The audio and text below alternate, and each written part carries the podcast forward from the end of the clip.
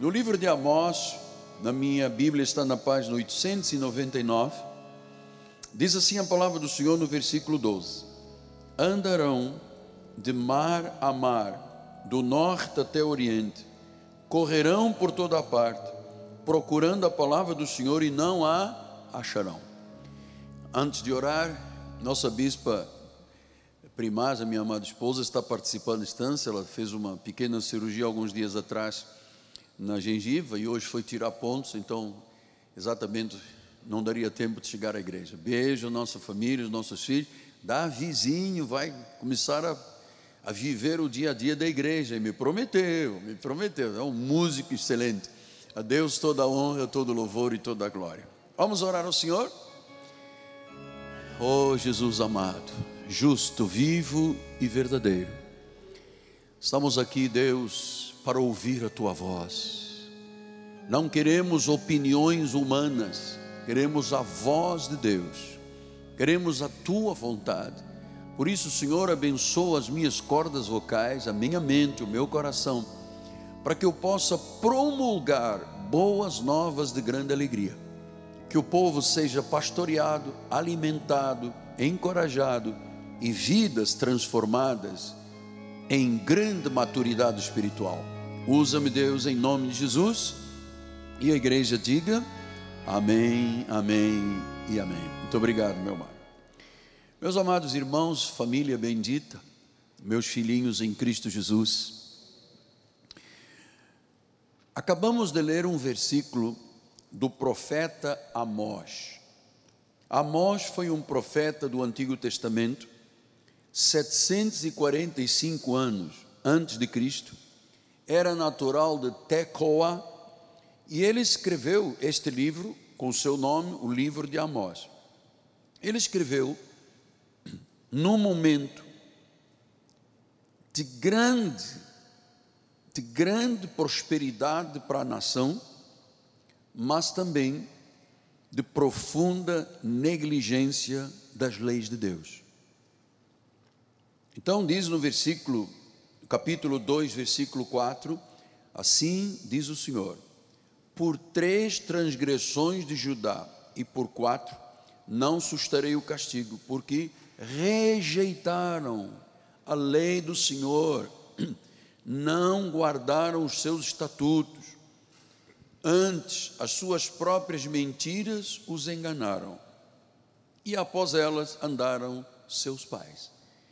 Então, eh, o profeta está enviando três mensagens ao povo judeu, falando sobre justiça social, sobre a onipotência de Deus e sobre o julgamento divino. Eles haviam rejeitado a lei de Deus, a palavra do Senhor. E em Amós 8,11 ele diz: Eis que vem dias, diz o Senhor, que enviarei fome sobre a terra. Aí vem o juízo de Deus, porque eles negligenciaram a palavra de Deus. Vem que eu enviarei fome sobre a terra. Não é pão, não é de pão, não é sede de água, mas de ouvir fome e sede. Ou seja, o povo negligenciou tanto contra Deus, ou a respeito das coisas de Deus, que o Senhor disse: haverá um momento de sequidão, de deserto, por causa da negligência. Ele disse: não é água, não é pão. A grande fome e a grande sede será de ouvir a palavra de Deus. E diz no versículo 12 que eles, procurando a palavra do Senhor, correndo por toda parte, não a acharão. Então, meus amados, esta profecia estas palavras proféticas de Amós são efetivamente o que se vive hoje na nossa nação. Milhões de pessoas simplesmente negligenciam, quebram as leis de Deus. Por isso nós vivemos um verdadeiro caos hoje social, político no nosso país, porque durante muitos anos, você sabe, o governo em Brasília é, faziam sacrifícios de animais, alguns presidentes, foi um caos. Pela primeira vez temos um presidente que se ajoelha, que se rendeu a Deus. Pela primeira vez na nossa história, o resto era tudo envolvido com magia negra, com problemas. Então, negligenciaram. Deus rejeita. Então, o nosso ministério é definido como um ministério que tem compromisso com as sagradas escrituras, com a revelação da graça e com o próprio Deus. A prova está aqui, os irmãos estão aqui de forma presencial. Amados, a Bíblia é o nosso maior tesouro. Amamos a palavra de Deus, amamos a Deus, guardamos os seus mandamentos. Isso que o povo, no tempo de Amós, não fez. Então você sabe, é, sempre existem pessoas que têm uma vida profunda com Deus, comprometida, e sempre tem as pessoas que vivem uma superficialidade. Eu quero lhe encorajar a que você queira, deseje, ame, aspire viver uma vida profunda com Deus. Não tico-tico no fubá, um dia está bom, um dia vou à igreja, outro dia não vou. Amado, não há mais tempo, a vida não é um jogo e não podemos arriscar. Nos dias de Jesus, em João 6, 66 a 68, ele diz: À vista disso, muitos dos seus discípulos o abandonaram e já não andavam com ele. Então perguntou Jesus aos doze, aos doze apóstolos, aos doze discípulos: Porventura quereis também vós outros retirar-vos? E ele disse: Respondeu Simão Pedro: Senhor, se nós nos retirarmos, para onde iremos? És tu que tens as palavras da vida eterna. Isto é a verdade. E você pode perceber no nosso ministério que nós somos uma igreja que tem fome da verdade. Eu pessoalmente tenho fome da verdade. E eu passo esta fome ao povo que desejem ardentemente a verdade de Deus. O nosso púlpito é proclamador da palavra, da verdade, por isso nós estamos todos aqui esta noite. Jesus disse em Mateus 4,4 que nem só de pão viverá o homem, mas de toda a palavra, de toda a palavra que procede da boca de Deus. Então, o nosso ministério tem o cuidado, através do apóstolo e dos bispos que assumem os ministérios aqui no altar, de revelar os tesouros da sabedoria, de revelar a multiforme sabedoria de Deus. Por isso eu volto a dizer, como disse no domingo, nosso trabalho, nosso apostolado é sério, é cuidadoso, é diligente, você veja o tempo que demora alguém trabalhando conosco para chegar ao altar. E aqueles que chegaram, chegaram porque Deus os credibilizou. Porque eu tenho muito cuidado com aquilo que é dito aqui. Nós não estamos falando só para uma catedral, nós estamos falando para o mundo inteiro. Nosso culto está sendo traduzido em várias línguas. Então, nós temos uma grande responsabilidade. Temos que ser cuidadosos e diligentes. Então, nós estamos compreendendo o que, que está passando no mundo espiritual. Hoje em dia, se prega um dito evangelho egocêntrico, simplista, degenerado, sem sentido. Ah, eu expliquei isto, insensato, enfeitiçador, criando um fascínio, mas que não é evangelho. Então, quando você conhece a graça de Deus, quando você é cortado pela graça de Deus, você vive um alto nível de sabedoria. Sabedoria teológica. Você começa a ter uma, uma revelação com clareza. As tuas convicções passam a ser nobres você sabe, a palavra de Deus é infalível, a palavra de Deus é inerrante, eu me, ela é a âncora da minha alma. Então, isto é parte do ensino bíblico inteligente, rico, sólido e claro.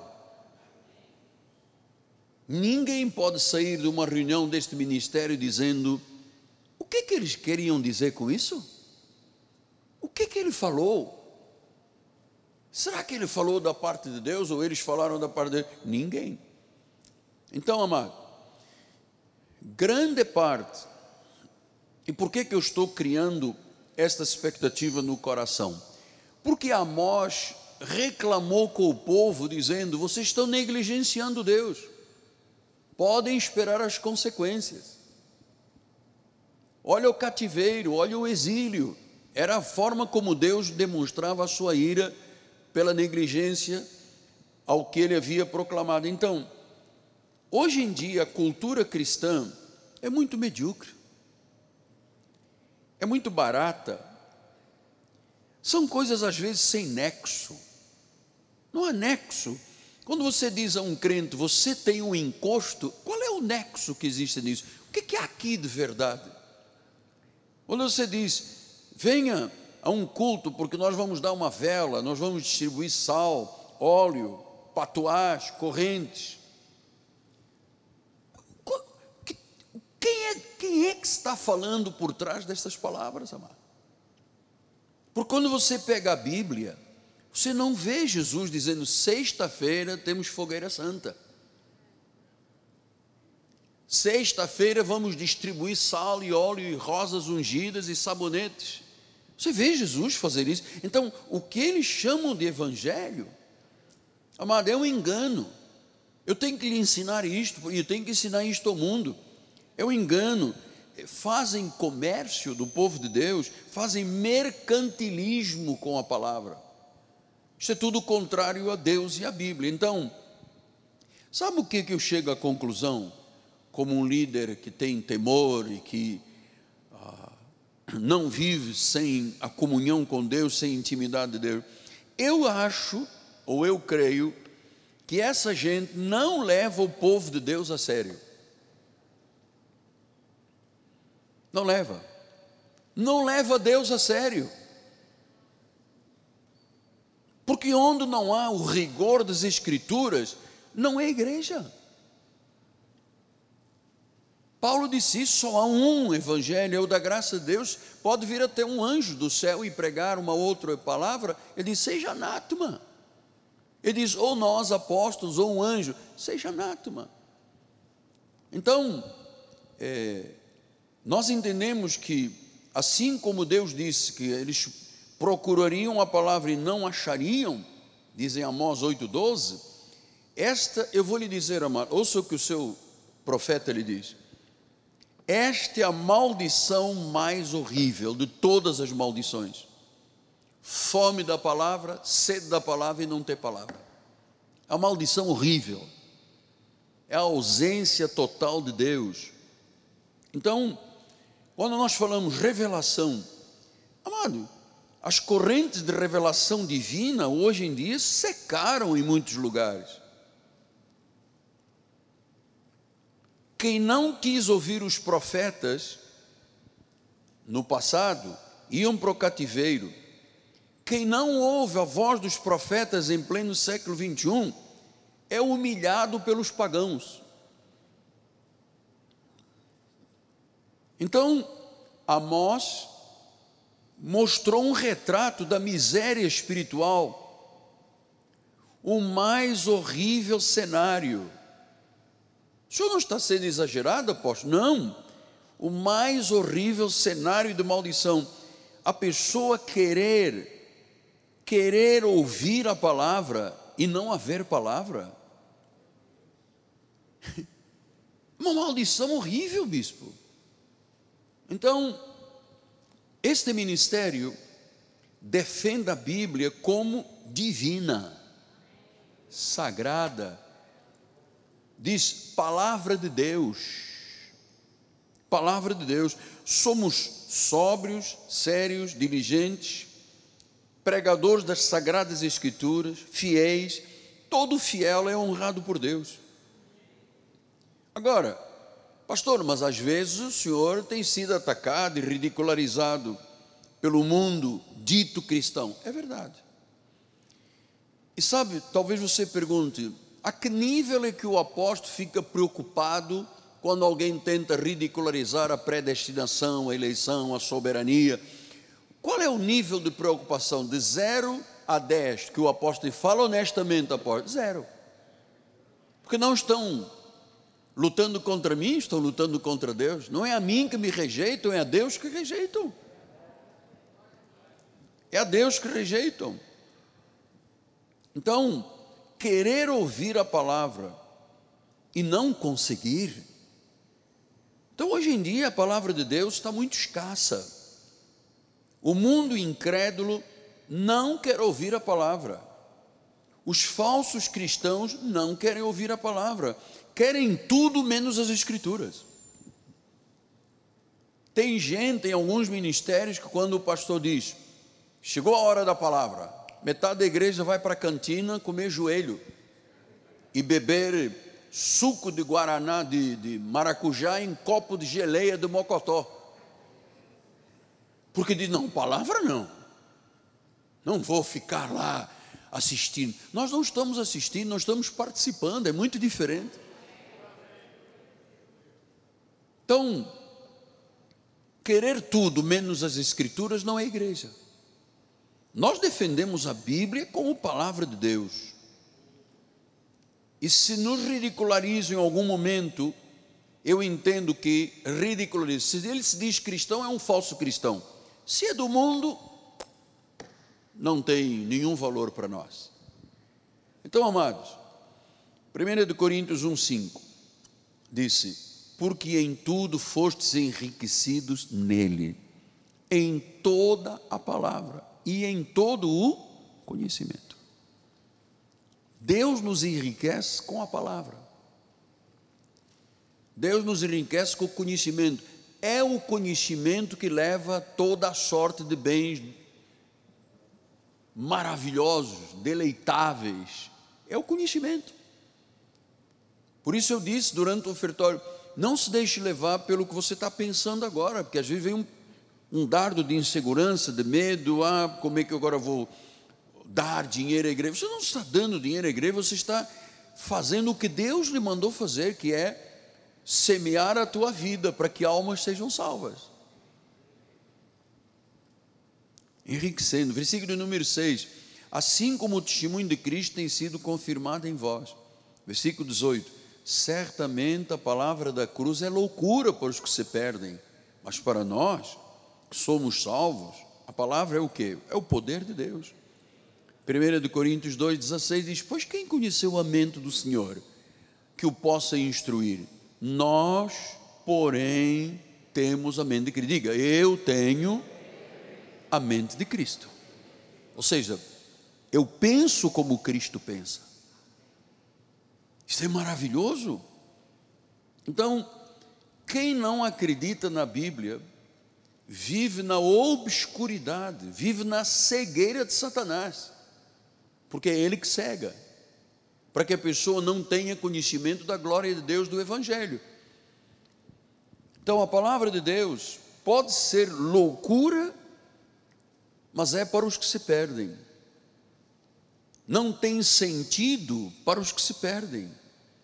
O único Deus verdadeiro e eterno foi rejeitado pelo seu próprio povo judeu, foi crucificado pelos romanos como um criminoso comum, foi levado a um túmulo, ressuscitou dentre os mortos, é o único Salvador do mundo.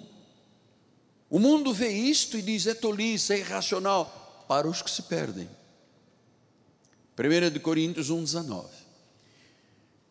Pois está escrito: Eu destruirei a sabedoria dos sábios. Olha Deus falando, né? Eu aniquilarei a inteligência dos instruídos. Onde está o sábio? Onde está o escriba? Onde está o inquiridor deste século? Porventura não tornou Deus louca a sabedoria do mundo? Versículo 21. Visto como na sabedoria de Deus o mundo não o conheceu por sua própria sabedoria.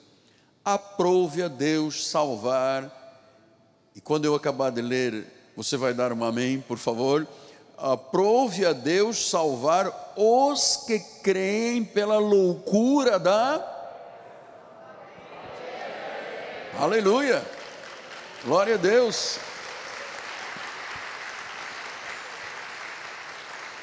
Isaías 29, 14 diz: Eu continuarei a fazer a obra maravilhosa no meio deste povo. Sim, uma obra maravilhosa e um portento, de maneira que a sabedoria dos sábios perecerá, e a prudência dos seus prudentes se esconderá. Então, quando você viu uma pessoa do mundo dizendo, ah, porque a igreja não é, ah, porque a palavra, a Bíblia é envelhecida, isso aqui é, isso aqui é, é uma sabedoria secular que não vale nada. Versículos 15 e 16. Ai dos que escondem profundamente o seu propósito do Senhor, suas próprias obras fazem as escuras e dizem: Quem nos vê? Quem nos conhece? Versículo 16: Que perversidade a vossa, disse o profeta como se o oleiro fosse igual ao barro e a obra dissesse do seu artífice: Ele não me fez. E a coisa feita dissesse ao seu oleiro: Ele nada sabe. Então, quando as pessoas se voltam contra a palavra, estão dizendo que Deus nada sabe. Por isso é que Deus chama estas pessoas de loucos.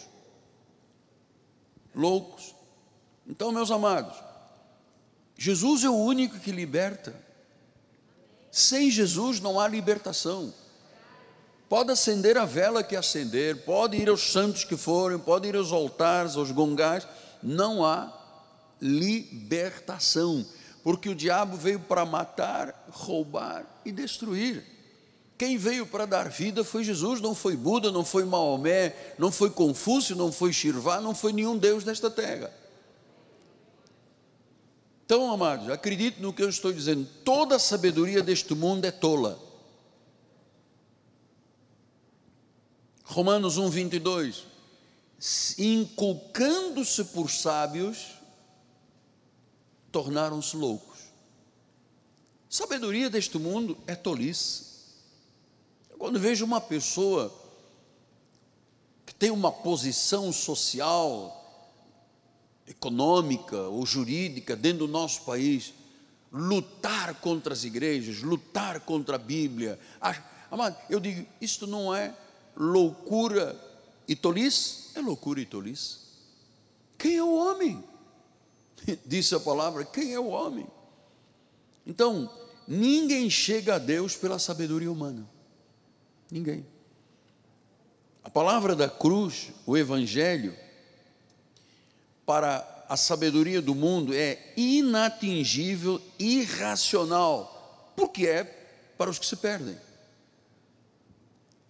Para nós, a palavra de Deus é o poder de Deus para a salvação.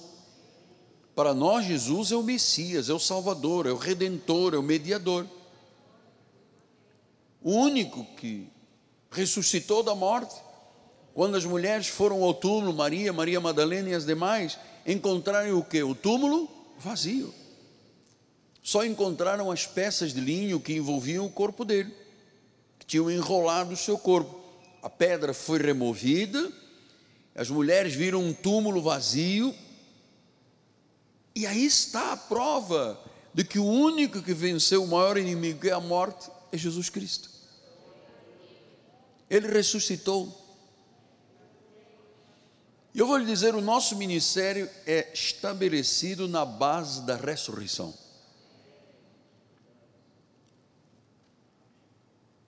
Na base da ressurreição, na base da palavra da graça de Deus.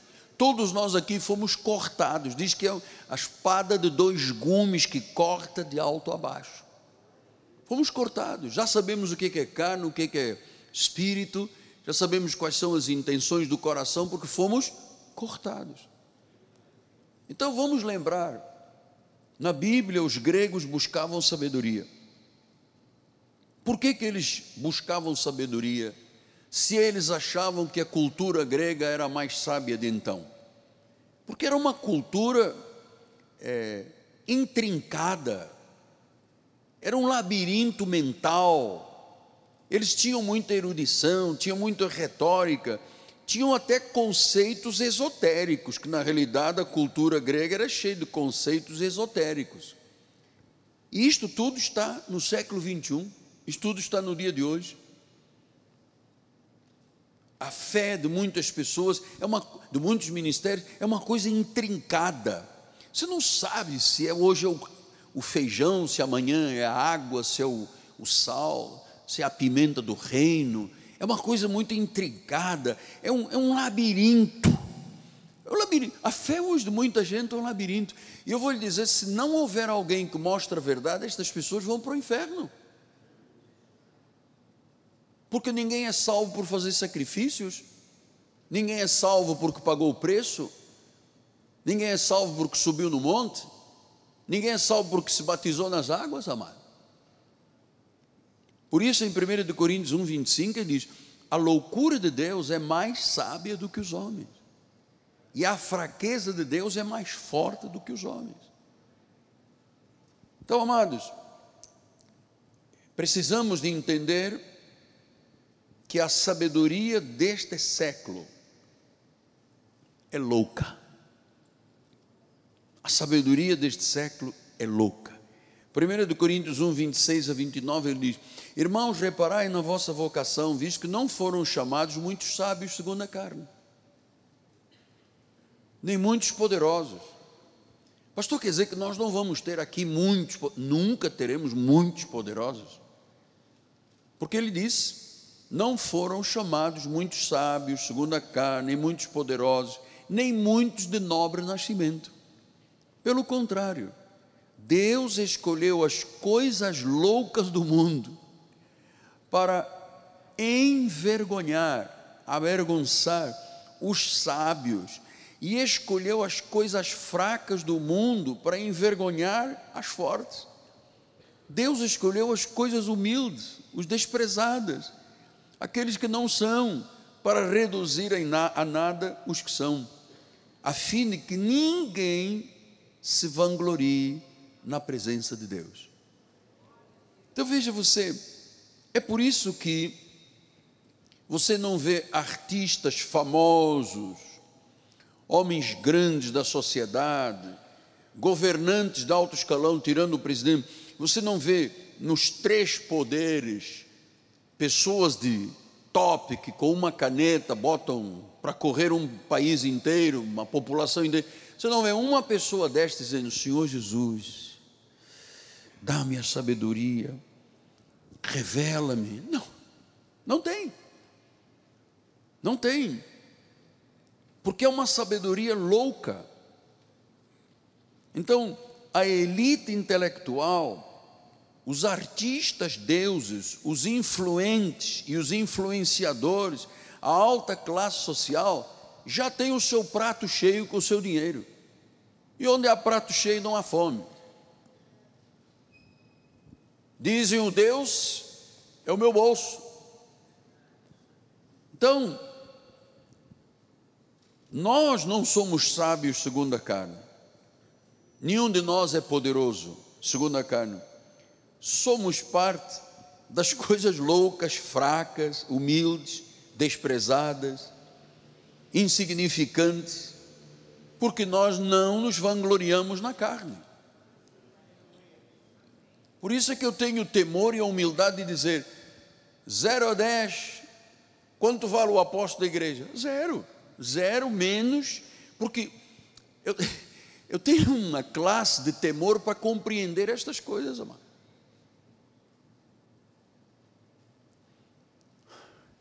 2 de Coríntios 10, 10. Eu, irmãos, quando fui ter convosco, segundo, ah, está aqui, 10, 10. As cartas com efeito dizem, são graves e fortes. Olha só, os pseudo-sábios diziam, quando Paulo escreve uma carta, as cartas dele são graves, são fortes, mas quando está na presença pessoal dele, ele é fraco. A palavra de Deus, ele é fraco, a palavra é desprezível. Olha como é que o mundo de então via o apóstolo São Paulo. Por quê? Porque ele não tinha sofisticação mental, porque ele não tinha capacidade filosófica, porque ele não tinha astúcia esotérica porque ele não usava palavras de persuasão humana. Então dizia: Olha, você é uma pessoa fraca, Paulo. Tua palavra é desprezível. Você não. Olha, olha só como os grandes daquela época pensaram. Só que quem pensou desta forma está no Sheol. E Paulo está no seio de Abraão. Então nós temos um testemunho da verdadeira autoridade.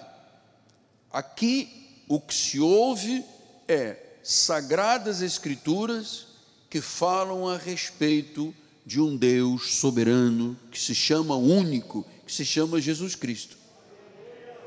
E nós, que somos a liderança da igreja, insignificantes.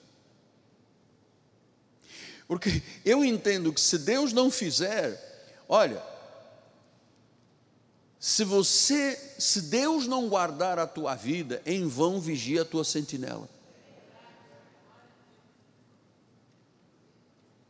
Se Deus não fizer o trabalho, é em vão o que nós trabalhamos. Então eu tenho noção disso, eu temo e tremo aqui em cima. Por isso é que eu lhe disse há pouco que quando eu estava lá na minha no meu isolamento, na minha solidão, eu tive que vigiar os meus pensamentos para que eles não corroessem a minha alma. A toda hora eu estava lá com a Bíblia, toda hora eu fazia uma oração, eu, eu, eu clamava, porque eu sei que os pensamentos humanos corroem a alma. Então nós temos Cristo como Senhor, as Sagradas Escrituras como a rocha da nossa vida. E eu vou te dizer, a sabedoria do homem pode fazer coisas incríveis. Olha o avanço da ciência. Olha o avanço da tecnologia. Olha o avanço da genética. Olha o avanço da medicina, da arte, da indústria, da cultura. Mas esta sabedoria não leva a Deus. Pode pensar, amado, que estão o avanço, se você retroagir um pouquinho, é, alguns anos atrás não havia telefone celular, não havia nada de tecnologia, para abrir um, um computador, Ctrl D, Ctrl C, depois não entrava, depois rodava, era uma loucura. Hoje você tem um monte de computadores dentro do teu telefone desse tamanho. E agora já vem o G15, depois vem o G não sei quando. Amado, isso tudo que você vê no mundo não leva a Deus.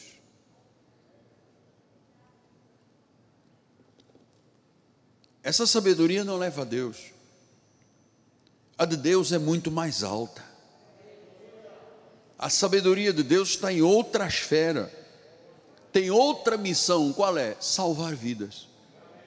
Por isso ele disse em 1 Coríntios 1, 30 e 31: Vós sois dele em Cristo Jesus, o qual se nos tornou da parte de Deus. Olha o que, que Deus fez na nossa vida. Ele nos tornou o que? Sabedoria, justiça, santificação e redenção.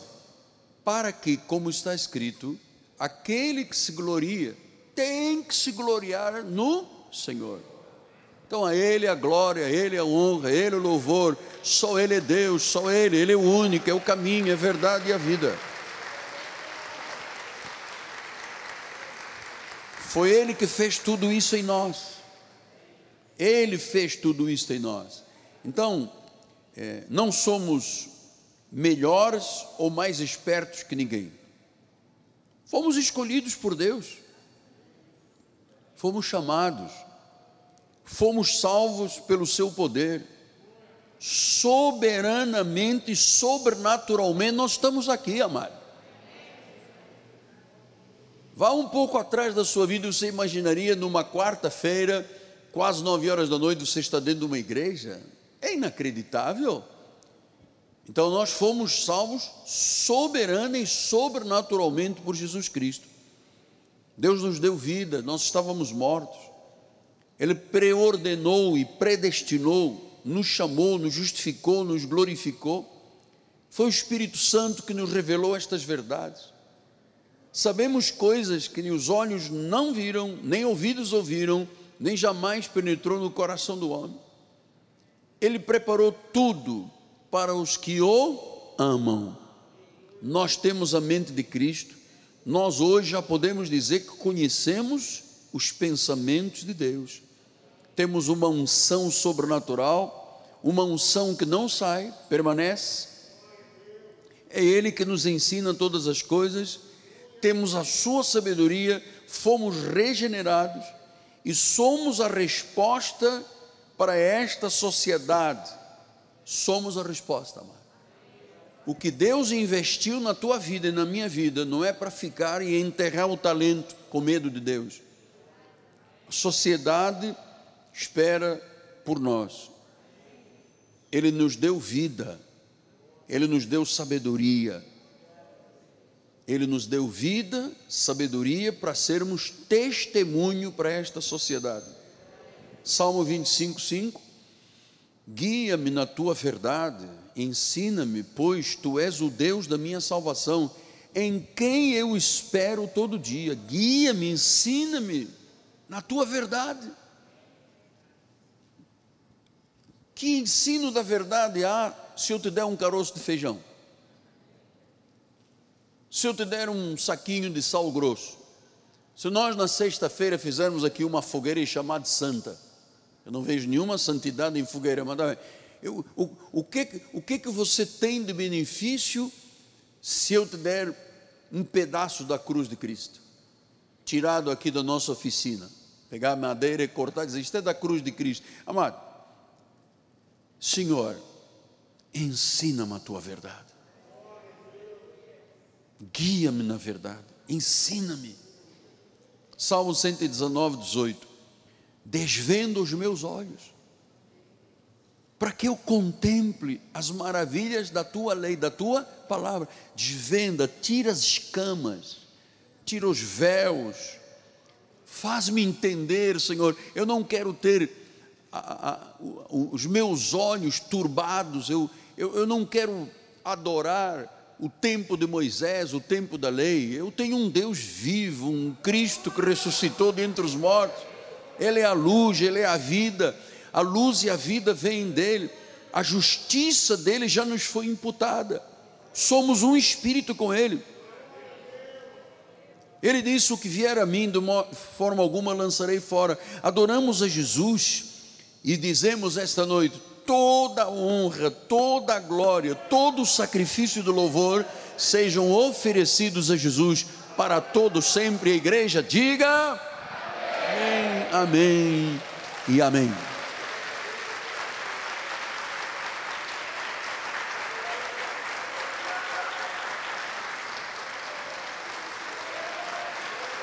Glória a Deus a Ele a glória. Maravilhoso Jesus, tu me deste vida, aleluia, vida em abundância. Senhor, cobre esta igreja com o teu sangue, cobre cada lar com o teu sangue, opera milagres, prodígios e maravilhas na vida de cada um individualmente, Senhor. Erga o teu povo para que brilhe no meio de uma sociedade corrupta como é a nossa sociedade, como era a de Filipenses. Dá orientação, Senhor, mostra o norte, a bússola, para que o teu povo tenha um rumo, um rumo certo, porque a vida não é um jogo para ver se dá certo. Já deu em Cristo Jesus. Eu te abençoo. Abençoo a tua família, o teu lar, os teus negócios, a fonte da tua renda. E eu vou lhe dizer: aqueles que forem inimigos, que se levantarem contra você, contra mim, cairão diante de Deus. Armas forjadas não prevalecerão. Diz que o inimigo que vem, que ataca, será reduzido a pó, a coisa nenhuma debaixo dos nossos pés. Eu creio, foi Deus que disse. Eu creio, foi Deus que disse. Eu creio, foi Deus que disse. Aleluia. Você pode dar um glória a Deus. Diga aleluia. Ele é maravilhoso. Ele é real. Aleluia.